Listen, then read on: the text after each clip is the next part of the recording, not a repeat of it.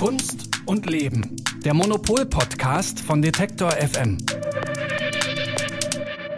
Hallo und herzlich willkommen zu einer neuen Folge von Kunst und Leben, dem Podcast von Detektor FM und dem Monopol Magazin. Jetzt ja immer alle zwei Wochen neu.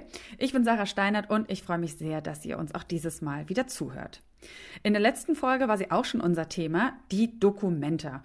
Man kann ja sagen, Dokumenta Sprungbrett für ganz, ganz viele KünstlerInnen in die große Welt der internationalen Kunst. Dokumenta findet alle fünf Jahre statt. Äh, da öffnet Kassel quasi seine Tore für die zeitgenössische KünstlerInnen dieser Welt und so eben auch im nächsten Jahr 2022. Ja, und die Vorbereitungen für die Dokumenta 15 sind schon in vollem Gange. Die künstlerische Leitung trägt dieses Mal, und das hat für ein Raunen durch die Kunstwelt gesorgt, das indonesische Kollektiv Ruan Gruppe. In der letzten Folge habe ich schon mit Elke Buhr und Saskia Trebing ein bisschen ausführlicher darüber gesprochen, was dieses Kollektiv so außergewöhnlich macht und wie sie eigentlich die Dokumente schon vor dem eigentlichen Start im nächsten Jahr auf den Kopf stellen. Und in dieser Folge wollen wir noch mal so ein bisschen tiefer in das Wer Ruan Gruppe eigentlich sind eintauchen. Und dafür gehen wir in ihrer Geschichte und auch generell in der Geschichte ein paar Jahre zurück. Aber jetzt erstmal die Werbung. Bitte widmen Sie Ihre Aufmerksamkeit unserem Werbepartner. Der Gropiusbau in Berlin ist ein bekanntes und geschätztes Ausstellungshaus mit viel Geschichte. Aber nicht nur archäologische, sondern vor allem auch zeitgenössische Kunst findet hier einen offenen Rahmen. Denn der Gropiusbau ist ein Ort der künstlerischen Kreation und des Austauschs. Das Programm wird aktiv mit zeitgenössischen Künstlerinnen und Künstlern zusammen erarbeitet. Dadurch werden kreative Prozesse offengelegt, neue Perspektiven erschlossen und die Möglichkeiten der Institution reflektiert. Eine dieser Künstlerinnen ist Thea Diodjaze. Ihre Arbeiten zeichnen sich durch Subtilität und überraschende Materialkombinationen aus. Die Berliner Künstlerin verbindet in ihren Skulpturen und architektonischen Modulen sehr unterschiedliche Materialien wie Metall, Holz, Textilien, Gips und Pappmaché. Das Werk von J. Jarze richtet sich nach einem ständigen Prozess des Wiederverwertens, Rekonfigurierens und Neuordnens von Objekten.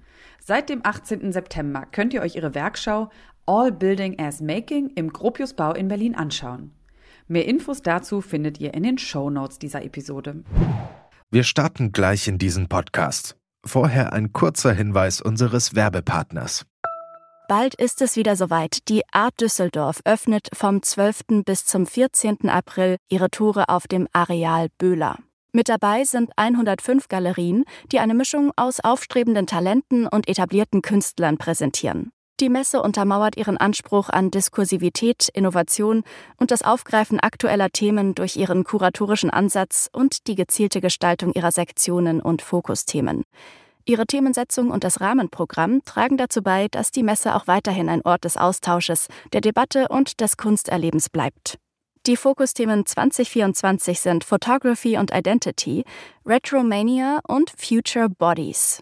Unter dem Projekt Change Presented by E.ON werden in Kooperation mit der E.ON Stiftung Arbeiten zum Thema Transformation und Nachhaltigkeit ausgestellt. Für alle, die es gar nicht mehr erwarten können, öffnet die Art Düsseldorf schon zur Preview am 11. April ihre Tore. Mehr Informationen gibt es unter art-dus.de und in den Show Notes. Ruan-Gruppe haben eine sehr lange gemeinsame Geschichte. Fast zwei Jahrzehnte gibt es das Kollektiv jetzt schon. Und eine Frau, die sie und ihre Arbeit schon lange kennt, ist die Journalistin und Buchautorin Christina Schott. Sie hat 20 Jahre in Indonesien und Südostasien gelebt und gearbeitet, ist erst seit wirklich sehr kurzer Zeit wieder zurück in Deutschland, in Berlin. Und ich freue mich sehr, dass äh, wir dich jetzt im Podcast begrüßen dürfen. Hallo Christina. Hallo, ich freue mich auch. Danke für die Einladung. Ja, jetzt bist du natürlich gerade in einer schwierigen Jahreszeit zurückgekommen, ähm, dem, dem, dem grauen Winter, der ja gerade in Berlin wirklich sehr gefürchtet ist. Ähm, aber lass uns vielleicht gar nicht darauf gucken, sondern eigentlich eher darauf, was hat dich damals, also vor über 20 Jahren, überhaupt nach Indonesien oder nach Südostasien verschlagen? Das war tatsächlich ein Praktikum beim Goethe-Institut nach meinem Studium. Also hatte auch schon mit Kunst zu tun. ähm, ja, ich wollte gerne nach meinem Studium raus, was anderes machen und Südostasien hatte mich schon immer gereizt. Und das, ich bin dann eher durch Zufall in, in, in Jakarta gelandet. Passend äh, in der Zeit zum Umsturz, als Suharto zurücktreten musste oder zurückgetreten wurde.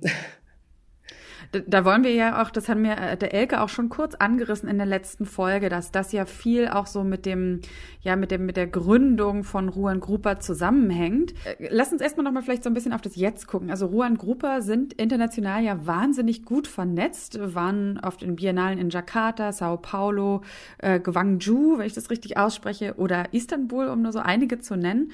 Und 2016 haben sie die Sonspeak 2016 Transaction im niederländischen Arnheim auch kuratiert. Man kann sagen, vielleicht so eine Art Testlauf für die Dokumenta-Bewerbung. Also auch vielleicht für uns von einige zwar unbekannt, aber eigentlich auf dem internationalen Kunstparkett alles andere als unbekannt. Ähm, und weil wir auch in der letzten Folge noch gar nicht so richtig hingeschaut haben oder noch nicht so genau hingeschaut haben auf das Wer ähm, sich hinter dem Kollektiv oder hinter dem Namen Ruan Grupa eigentlich verbirgt. Kannst du uns da vielleicht noch mal so ein bisschen reinholen? Wer genau tummelt sich da alles in diesem Kollektiv? Also die sind alle sehr unterschiedlich mit unterschiedlichem Hintergrund. Ähm, die ursprünglichen Gründer waren zu sechs, wenn ich das richtig im Kopf habe. Die kamen fast alle von der Kunsthochschule in Jakarta und kannten sich also schon vom Studium.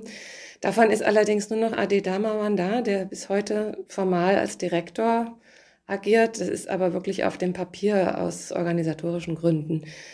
Die anderen Mitglieder sind zum Teil schon sehr kurz danach dazugekommen und da sind ähm, bildende Künstler, Soundkünstler, es sind aber auch zwei Architekten, es kommt auch jemand von der Literatur, also es ist äh, sehr unterschiedlich. Ist jetzt nicht äh, so, dass jeder Kunst studiert hat, aber alle haben sich dann im Laufe der Zeit zur Kunst hingewendet und in unterschiedlicher Form entweder im Kunstmanagement oder auch als Konzeptkünstler entwickelt.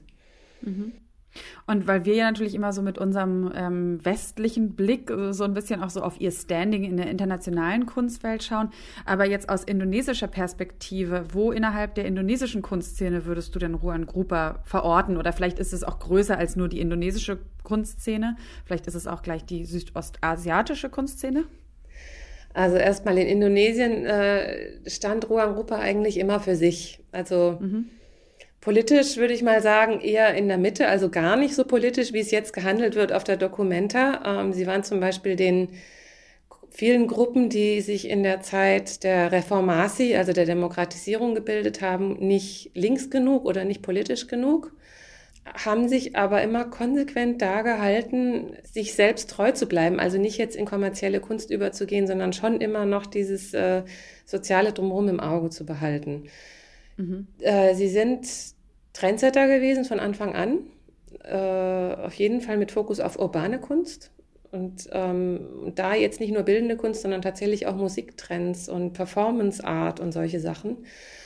Ähm, teilweise auch in Phasen völlig ohne Geld. Also mhm. ähm, es gab auch Zeiten, wo, wo man sich gewundert hat, wie die noch durchhalten, aber sie haben es also weitergemacht und haben immer auch, wenn sie Gelder für Projekte bekommen haben, die tatsächlich dann eisern dafür eingesetzt und nicht jetzt irgendwie für sich verwandt. Also von der Kunst her waren sie so ein bisschen schwer einzuordnen in eine bestimmte Stilrichtung oder äh, ja, also sie haben eigentlich immer einen, einen, neuen Weg geschaffen, auch schon in Indonesien. Mhm. Und kann man aber so sagen, dass sie so ein bisschen da trotzdem so zur Avantgarde der Kunst gehören? Ähm, oder ja. sind sie da, ja, das schon? Also in Indonesien sicher. Mhm. Äh, das gilt vielleicht sogar für Südostasien, würde ich sagen, wobei die Kunstszenen in Südostasien unterschiedlich sind. Also man kann die nicht so über einen Kamm scheren. Und am ehesten treffen die sich dann in Singapur oder in Hongkong auf äh, Kunstmessen oder Kunstveranstaltungen, wo einfach mehr Geld für sowas ausgegeben wird. Ja, immer spannend, äh, dieses, ne, doch so ein bisschen so dieses schwelende Geldthema im Hintergrund. Und ja. darüber haben wir in der letzten Folge ein bisschen gesprochen und dass Ruan Grupa auf der Documenta 15 ja aber auch da quasi schon so ein bisschen mit den, mit den Normen brechen und was anders machen wollen.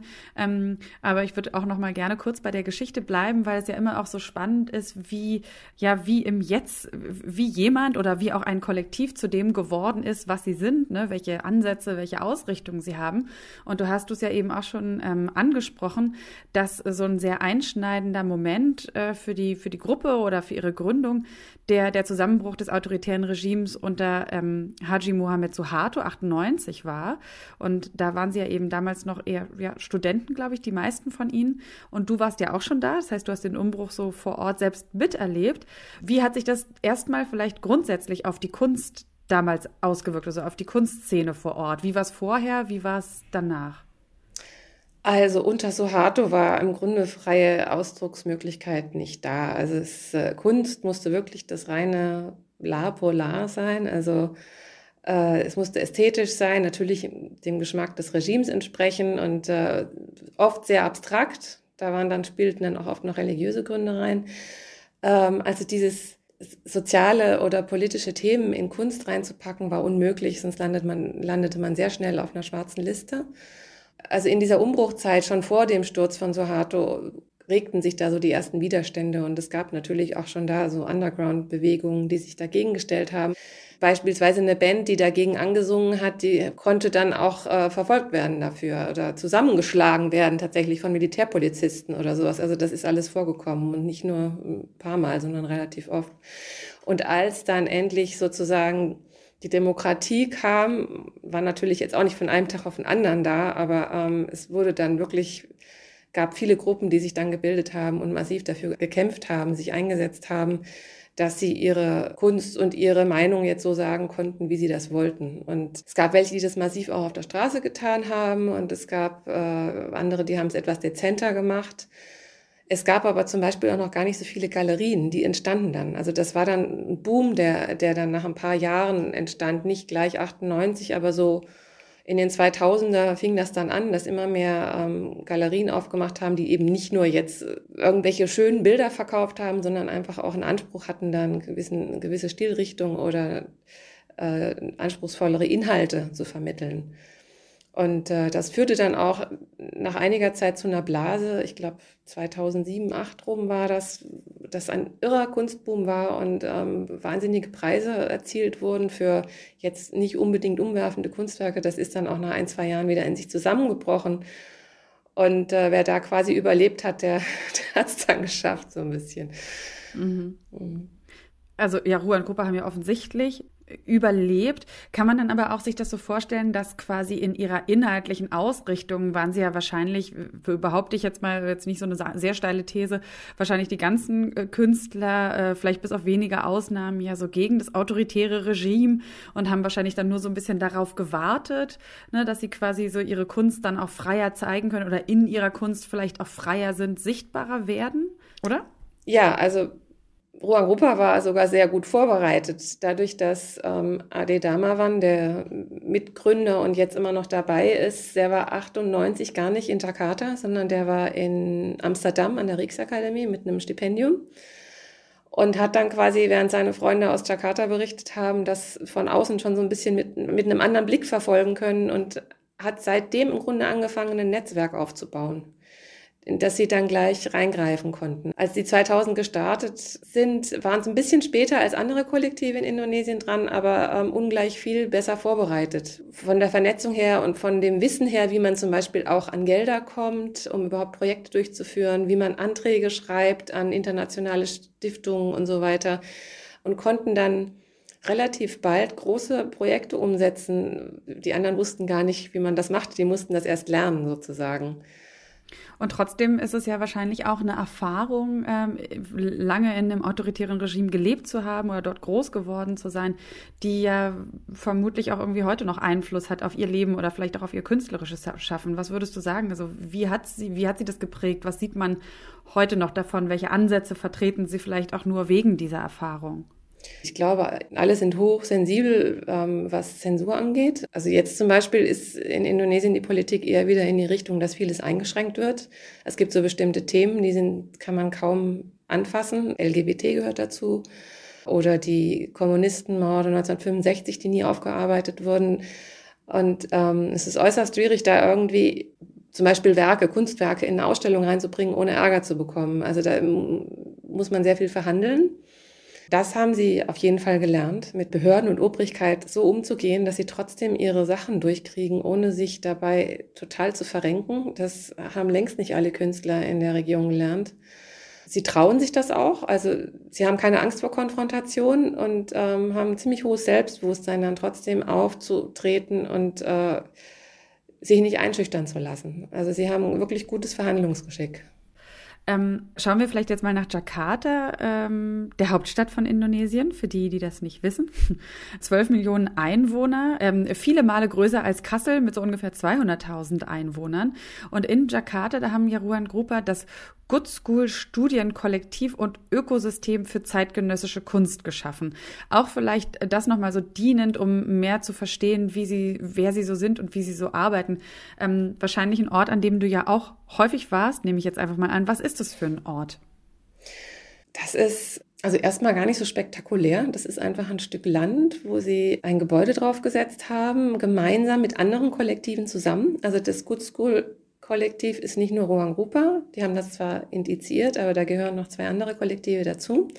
Und dann noch äh, eine, ich weiß nicht, wie viele andere Künstler, die sich da quasi dann einmieten oder mal mitmachen, mal nicht, je projektbezogen. Und äh, das ist ein relativ einfaches, modernes Gebäude. Da ist ein großes Studio drin, einmal ein Seminarraum mit technischer Ausstattung, die dazu gehört, dann äh, tatsächlich ein Radiostudio, es gibt eine Bibliothek, äh, es gibt einen Ausstellungsraum, eine Galerie und eine kleine Ecke ähm, mit einer Küche und Tische und Stühle. Also es ist äh, eigentlich mehr wie so eine Studentenkantine, kann man sich das vorstellen. Ähm, es sind auch viele Studenten, die da hinkommen, tatsächlich viele junge Leute. Es ist ein Anziehungspunkt.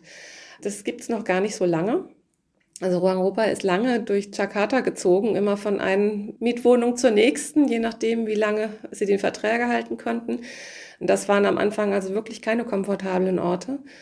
Und ähm, irgendwann kam so der Punkt, wie ich das mitbekommen habe, wo sie sich gesagt haben, jetzt äh, entweder richtig oder gar nicht. Und ähm, dann haben sie tatsächlich sich beworben für, eine, für ein Stipendium eigentlich und haben von der Ford Foundation ein Stipendium erhalten, das aber eigentlich für auch projektbezogen sein sollte. Und dann haben sie, da kommt wieder das Verhandlungsgeschick rein, so lange verhandelt, bis sie dieses Geld äh, dafür nutzen konnten, Land zu kaufen. Also eigentlich gibt es keine Stipendien für Infrastruktur, aber sie haben dann so lange argumentiert und tatsächlich auch noch andere Unterstützer gefunden dafür, bis sie davon Land kaufen konnten. Und ähm, ich glaube, das hat auch eigentlich erst ermöglicht, dass sie sich so entwickeln konnten, wie es jetzt in den letzten Jahren passiert ist. Also dann war auf einmal diese ständige Sorge über, wo kriegen wir jetzt die nächste Location her und von wo aus arbeiten wir, war weg. Sie konnten andere Leute reinholen und dieses, äh, diese Good School entwickeln. Das, also Good School ist wirklich aus, äh, ans Holländische angelehnt, soll gute Schule heißen. Und äh, da gibt's also sie verteilen jetzt selber quasi Stipendien an junge Künstler, die da äh, lernen können, im Grunde Kunstmanagement lernen können, aber auch andere. Also da kommen Lektoren hin, da, das mieten tatsächlich auch Institutionen wie zum Beispiel das Goethe-Institut oder Institut Français oder solche äh, Organisationen. Äh, also da ist ständig irgendwas. Und äh, die Büros an sich sind quasi nur so nebenbei noch. Und das heißt jetzt aber, wenn du das schon so, so, so ansprichst, dass, äh, dass da auch durchaus so, so, so andere ja, Kunstinstitutionen aus der Welt dorthin kommen, dann heißt es jetzt also, es ist nicht nur quasi so ein, wie so, so, so ein Ort, wo man äh, Kunst Ruan Grupper-Style irgendwie lernen und praktizieren kann, sondern es ist, ähm, die scheinen da sehr offen zu sein, ne? Ja, ja, klar. Also das ist äh, da gibt's auch, also es ist alles nicht in einem großen Rahmen, aber es gibt auch kleine Konzerte äh, von international bekannten Bands oder ähm, Diskussionen. Und also man kann diese Räume tatsächlich auch mieten. Das Geld geht dann wieder in die Kollektivkasse. Also es ist äh, nicht so, dass das jetzt nur Ruhe Europa und ihr, ihre Projekte sind, die da dominieren. Eine kurze Unterbrechung für eine Botschaft von unserem Werbepartner. Man muss keine Expertise besitzen, um zeitgenössische Kunst zu schätzen. Das ist das Credo, an dem sich Singulat orientiert. Auf singulat.com könnt ihr talentierte Künstlerinnen und Künstler entdecken und euch mit deren Techniken und Stilen vertraut machen. Singulat möchte das Kunstwerk und euch zusammenführen, unabhängig von Ort und Zeit. Dafür aber mit einem absoluten Fokus auf Individualität. Denn die Kunst soll zu eurer Wohnungseinrichtung passen und euer Zuhause noch schöner machen. Mit einer großen Auswahl an Werken ist Singulat.com eine der führenden Online-Kunstgalerien der Welt. Und jeder Kauf ist eine Investition. Denn auf Singulat.com suchen erfahrene Kuratorinnen und Kuratoren einzigartige Werke auf der ganzen Welt aus.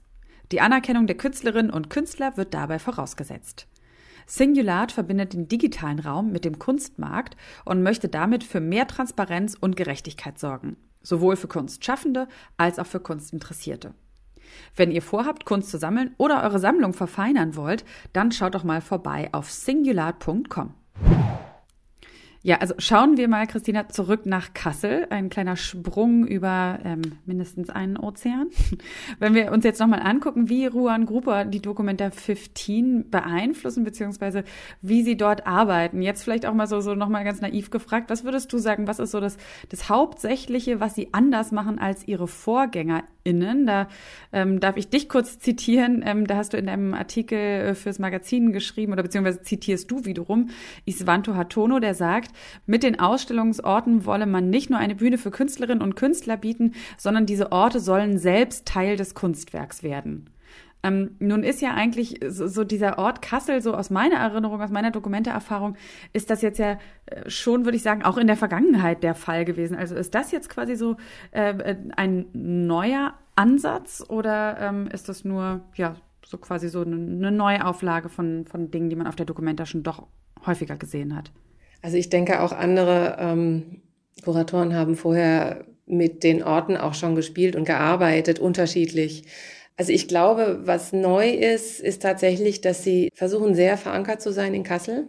Also es sind ja auch zwei Mitglieder, kommen die ganze Zeit vor Ort jetzt, zwei Jahre und bemühen sich auch wirklich überall da zu sein, wo sie Leute kennenlernen können, Kasseler kennenlernen können und äh, die mit einbinden können. Also sowohl jetzt in, in der Kunst, also Ausstellungseröffnungen und so weiter, aber auch ganz einfach in, sagen wir mal, in Kneipen oder bei Musikkonzerten oder ähm, in den Schulen ihrer Kinder. So. Und diese Orte mit einzubinden, heißt, glaube ich, dass sie versuchen wollen, Orte zu Locations für die Dokumenta zu machen, die hinterher auch noch was davon haben können. Also die, die dann quasi da einen Dreh kriegen, den sie vorher gar nicht hatten. Ob ihnen das gelingt, das werden wir dann erst nächstes Jahr sehen. Ja, also das kann ich jetzt auch nicht beurteilen. Aber es ist der Versuch, ähm, dass da jetzt nicht nur gesagt wird, das ist jetzt eine Location von einer Dokumenta, wir stellen da jetzt was hin und dann nachher räumen wir es wieder ab und dann ist wieder alles weg. Sondern dass das quasi nachher vielleicht weiter damit verbunden bleiben kann, mit diesem Event und eventuell sogar mit den Projekten, die da gezeigt werden.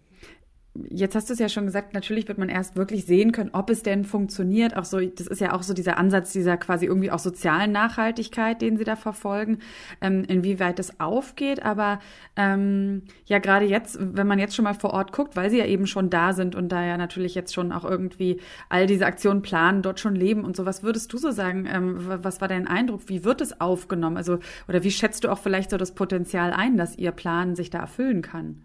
Also es, ist, äh, es wird sehr unterschiedlich aufgenommen.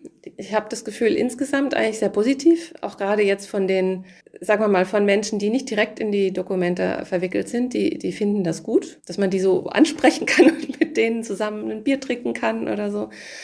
Also ich habe das Gefühl, es ist so ein bisschen ein Cultural Clash schon in mancher Hinsicht. Also die Dokumenta selber, ich habe da nicht so einen tiefen Einblick, aber ähm, es gibt halt einmal den Apparat Dokumenta, der schon ähm, irgendwie auch ein bisschen bürokratisch tickt. Äh, für die ist das natürlich jetzt nicht unbedingt der Wunschtraum, äh, so zu arbeiten, dass alle äh, auf gleicher Ebene sind und kollektiv und spontan.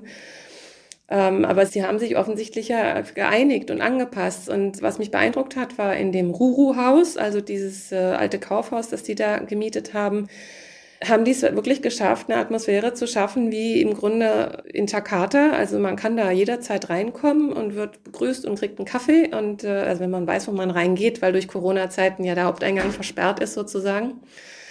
Und da sitzen die Ruang Rupa-Leute, ihr Artistikteam. Also sie haben sich ja noch fünf Künstlerinnen dazugeholt, die ähm, auch aus verschiedenen Ländern und verschiedenen Hintergründen kommen plus ihre Assistenten, plus das Produktionsteam und dann gibt's auch noch äh, ein paar Studenten, denen sie sagen, sie können da arbeiten, weil sie gerade nicht in der Uni arbeiten. Also es ist wirklich so eine, auch so fast schon so ein bisschen Campusgefühl, ähm, dass da sehr ähm, kollektiv gearbeitet wird auf einer Ebene und auch wenn irgendwie Gesprächsbedarf ist, dann setzen sich eben alle an den Tisch und reden miteinander und äh, also es ist nicht so, so ein formales Arbeiten. Also es kam mir sehr indonesisch vor. Mhm. Und ich glaube, es gibt Leute, die, äh, es gibt Mitarbeiter, die genießen das sehr und sagen auch zum Teil, habe ich vorher so noch nicht gemacht, ist richtig schön. Gibt wahrscheinlich auch Leute, die sich schwerer damit tun. Wenn es mir schon so vertraut vorkommt, denke ich mal, dass es hier vielen unvertraut ist. Ja. Ja. Und äh, inwieweit sich das jetzt durchsetzt oder ähm, inwieweit sie damit Erfolg haben, Kann ich nicht sagen. Also ich glaube, Sie haben es äh, in, in, ihre, in dem Arbeitsumfeld, das Sie jetzt gerade haben, schon ziemlich gut vermittelt und setzen es um, so gut es geht. Aber man sieht auch, dass es natürlich an Grenzen stößt. Also wie das dann auch nachher ähm, von zum Beispiel eingefleischten Dokumenta-Fans aufgenommen wird, kann ich überhaupt nicht sagen. Also es wird sicher nicht jedem gleich ins Auge springen oder hm. ins Herz wachsen. Und äh, glaubst du trotzdem, dass vielleicht aber auch so das Momentum, so eine Zeit, in der wir eh sehr im Umbruch sind, ihn da vielleicht doch auch so ein bisschen in die Hände spielen könnte? Äh, ne, weil ja irgendwie so die ganze Welt gemerkt hat, äh, okay, hier läuft irgendwie so einiges schief und wir müssen hier sowieso ein bisschen was ändern und es kann einfach nicht weitergehen wie bisher. Ja, auf jeden Fall. Also ich glaube, das passt wunderbar gerade in die Zeit. Das ist äh, auch, nachdem die letzte Dokumenta ja sehr viel kritisiert wurde, ist das, glaube ich, jetzt so ein Schritt nochmal in eine Richtung, die, die auf jeden Fall den Zeitgeist trifft. Aber das ist ja genau das, was sie eigentlich immer gemacht haben. Also Europa hat immer ein Gefühl dafür gehabt, in welche Richtung der Trend gerade geht und haben das offenbar auch bei, der, bei dieser Bewerbung gehabt und versuchen das jetzt umzusetzen. Also sie selbst sind, glaube ich, sehr überzeugt davon, was sie tun, wissen um die Widerstände, die sich da ihnen entgegenstellen und versuchen es aber natürlich trotzdem möglichst erfolgreich durchzuziehen. Mhm. Ich war selber erst einmal auf der Documenta und finde, dass das schon auf jeden Fall äh, wirklich die Dokumente auch vielleicht im Vergleich zu anderen Kunstschauen, Kunstausstellungen schon sehr so einen Erlebnischarakter hat. Man kann sich treiben lassen. Es ist ähm, ja, es hat irgendwie so eine gewisse Verspieltheit und Langsamkeit. Und jetzt äh, mit Ruan Gruber würde ich sagen, sind so vielleicht das auch so die Attribute dieses, ja, so, so eine gewisse ähm, Langsamkeit, kollektives Erleben, ja schon auch so Begriffe, die für sie sehr wichtig sind, im, im Vordergrund stehen, auch dieses Teilen, äh, das Gemeinsame und noch viele andere Sachen, die wir ja auch schon irgendwie auch in der letzten Folge angesprochen haben. Ähm, wenn ich mir jetzt aber versuche, so vorzustellen, wie, welches Gefühl wird man vielleicht auf der Dokumente haben oder wie wird es auch für die Besucher anders sein, so dieses Erlebnisdokumente. Hast du da auch mit dem Wissen über die Gruppe und mit dem, was du auch schon ähm, von ihnen gesehen hast, vielleicht auch äh, von Ausstellungen oder Installationen Kunstschauen in, in Jakarta oder im Rest der Welt, wie stellst du es dir vor, die Documenta 15 von ihnen kuratiert? oh, das ist schwierig. ähm, ich glaube, also die, sich dieses Treiben lassen und dieses Eventgefühl wird sicherlich da sein, stark da sein, weil ähm, also die Projekte, von denen ich bisher weiß, da wird es immer auch was zu sehen geben. Also es ist jetzt nicht so, wie manche, die Angst haben, dass es gar keine Ausstellung mehr gibt. Das wird nicht sein. Also es wird sicherlich auch was zu sehen geben.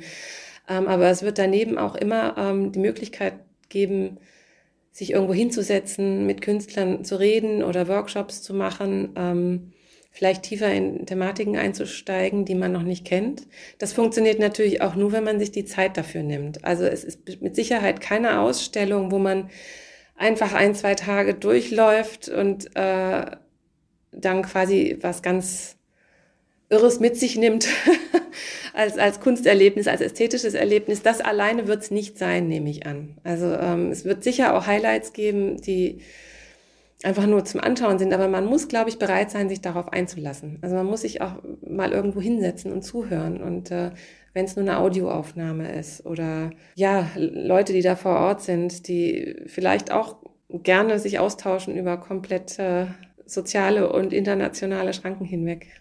Mhm. Wenn du jetzt vielleicht einfach so ein paar Begriffe, so ein paar beschreibende Begriffe nochmal ähm, äh, vielleicht nennen würdest, die Ruan Gruppe zusammenfassen oder vielleicht auch so ein bisschen so ihr, ihr, ihr Streben oder ihr Ansinnen vielleicht ganz gut ähm, ja, auf den Punkt bringen. Was würdest du sagen, Christina, welche wären das? Also ich äh, würde sagen Gemeinsamkeit, äh, Vielfalt, Gleichberechtigung und nicht zuletzt auch noch äh, Spaß am Leben zu haben. Ich würde noch gerne auf, als letzte Frage auf eine Sache zu sprechen kommen, ähm, die du in deinem Artikel auch äh, angesprochen hast. Ähm, Nochmal darauf äh, zurückgehen, dass ja, als, als es hieß, Ruan Gruber wird die künstlerische Leitung der Dokumenta, der 15. Dokumenta übernehmen, ähm, dass da eben in den deutschen Medien ja so Worte fielen wie, oh, überraschend, riskant, radikal. Ne, so beschreibst du das in deinem Artikel. Und in einem anderen Artikel äh, beschreibst du es dann mit folgendem Titel, ein Wake-up-Call für die westliche Kunstwelt, ne, was es für die indonesische Kunstszene bedeutet, dass ein Kollektiv aus Jakarta die Documenta 15 leitet und warum sich der Westen so schwer damit tut. Also da hast du es eigentlich so ein bisschen nochmal so umgedreht. In welchem Spannungsverhältnis steht das so auch so miteinander? Also einmal die, die Rezeption in der westlichen Welt und dann eben aber auch die Rezeption ähm, dieser Leitung ja, in, in Indonesien, in der indonesischen Kunstwelt? Also für Indonesien war das natürlich erstmal äh, Jubel. Die meisten haben sich erstmal gefreut. Äh, einfach, dass da mal jemand aus, aus dieser, einfach aus der Region, aus, muss gar nicht Indonesien sein, äh, wahrgenommen wird. Also es gibt, das ist wahrscheinlich nichts Neues in Asien, einen großen Kunstmarkt, aber in Europa wird eigentlich fast nur China wahrgenommen. Also Südostasien selber hat auch einen großen Kunstmarkt, der ähm, aber irgendwie ganz autonom für sich agiert und wenig wahrgenommen wird im Westen, ähm, während die Künstler dort wahnsinnig interessiert sind an allem, was in Europa oder in den USA oder auch in Australien passiert. Sehr viel darüber wissen in ihrem Studium, auch sehr viel darüber lernen zum Beispiel. Aber andersrum wird das nicht so wahrgenommen. Also ich glaube, kaum jemand in Europa lernt etwas über asiatische oder südostasiatische Kunst. Und ähm, außer er war schon mal da mit einer Residency oder sowas, weiß selten was darüber. Es ist sehr unausgeglichen. Ähm, das wird zum Teil wieder von den ausländischen Kulturinstituten ein bisschen abgefangen, die dann versuchen, da zu vermitteln, ähm, welche Werte das hat und äh, Austausch zu schaffen. Aber das reicht nicht. Für mich war das so ein bisschen, diese Reaktionen waren vollkommen klar. Also ich, ich fand sie erwartbar, weil einfach die meisten Feuilletonisten hier überhaupt keine Ahnung haben über Südostasien und sich auch nicht dafür interessieren. Also ich habe auch schon so oft vergeblich Artikel darüber angeboten, dann kam es immer, ja, ist ja ganz interessant, aber nicht relevant. So, das war immer der Tenor. Und jetzt, wo es auf einmal relevant wäre, ähm, kommt dann halt so der Kommentar, oh Gott, was ist das denn? Kennt doch keiner. Während eben die, äh, ja, man sagt immer South, South, also die südliche Welt untereinander ist ja ganz gut vernetzt. Die haben aber, da kommt wieder das Geldthema, die haben meistens nur Gelegenheit, sich zu treffen auf Events, die wiederum in Europa oder in den USA organisiert sind, weil die eigenen Länder keine Gelder dafür bereitstellen. Und ähm, das ist natürlich jetzt eine Chance für diesen Teil der Kunstwelt, äh, sich da mal zu zeigen, was wiederum viel, ich weiß nicht, ob man es Eifersucht nennen soll, aber Vorbehalte ähm, hervorruft bei westlichen Künstlern oder Kunstschaffenden, die meinen, dass sie dann vernachlässigt werden, was natürlich in dem Fall dann auch so ist. Aber vielleicht ist es auch einfach mal das Recht der anderen, das zu machen, so, soweit die Dokumenta sich als internationale Show definiert. Ja, das tut sie ja auf, auf jeden Fall, würde ich sagen. Ob sie das dann auch einhält, das ist natürlich dann immer die andere Frage. Dann noch als allerletzte Frage, es ist ja so, dass aber auch ähm, der quasi Direktor, Gründungsmitglied noch immer dabei bei Ruan Gruppe, Adi Damawan ja auch gesagt hat, äh, wir mögen ein Risiko für die Dokumente darstellen, aber die Dokumente ist auch ein Risiko für uns. Das heißt, nach dem anfänglichen Jubel gab es ja, glaube ich, dann auch doch Stimmen in Indonesien oder im südostasiatischen Raum, die gesagt haben, naja, Moment, so super ist es für uns auch nicht, weil eigentlich geht geht ihr jetzt hier, hier so ein bisschen so ähm, auch so den westlichen Weg mit und das und, und ob wir uns da genug repräsentiert fühlen oder ob es danach wirklich so ein Shift geben wird, das weiß ja kein Mensch, oder?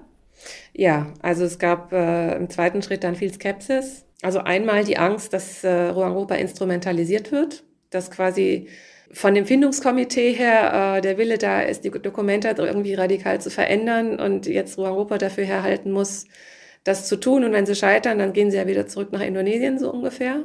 Das wissen sie natürlich auch. Also es gibt auch das Risiko, dass es einfach als Exotismus und als eine Ausnahme abgetan wird und eben nicht weiterführt. Das wollen sie natürlich unbedingt verhindern, wissen auch, dass es natürlich nicht garantiert ist, dass sie das schaffen. Und dann ist wieder im Land oder auch in den Nachbarländern viel, da war natürlich unheimlich viel Hoffnung.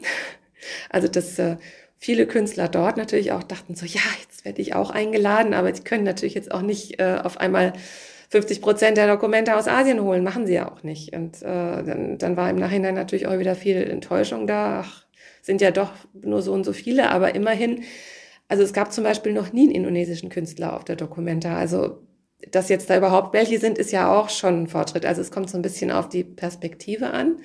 Gab natürlich dann auch Leute, die geungt haben, ähm, jetzt kommt Juan Rupa mit dem Lumbung-Prinzip, das machen wir doch hier eh alle, was ist da dran was Besonderes?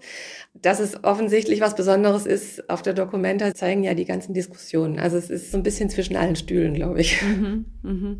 Und wahrscheinlich kann man auch sagen, dass dann letztlich der Erfolg ähm, der Dokumente natürlich auch nicht nur von Ihnen abhängt, sondern auch davon von uns allen vielleicht, von allen Besuchern und Besucherinnen, ähm, wie sehr man sich dann eben auch auf das einlässt, was angeboten ist und vielleicht wirklich mal, wie es auch äh, gerne immer heißt, auch im Yoga mit dem Beginners Mind, äh, den, den Dingen begegnet und vielleicht nicht mit seinen Schablonen von, ähm, weiß ich nicht, den letzten fünf Dokumentas im, im Hinterkopf, wirklich sich mal einfach auf eine neue Erfahrung einlässt und die dann vielleicht auch ganz neu bewertet.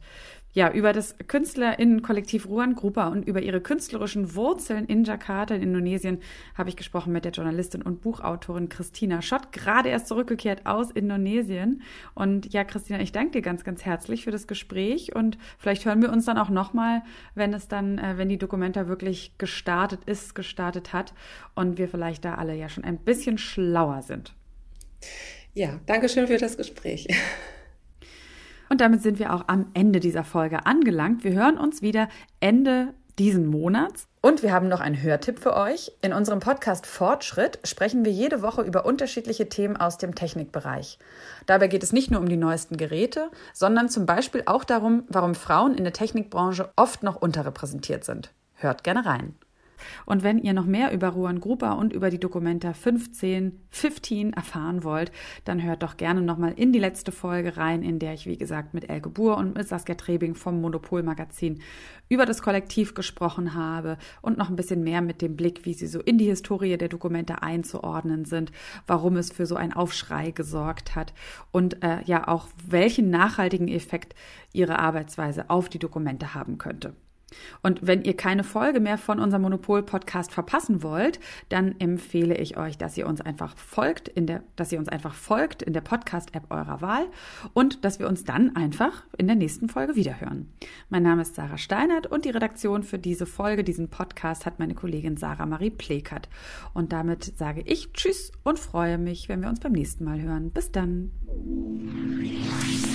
Kunst und Leben. Der Monopol-Podcast von Detektor FM.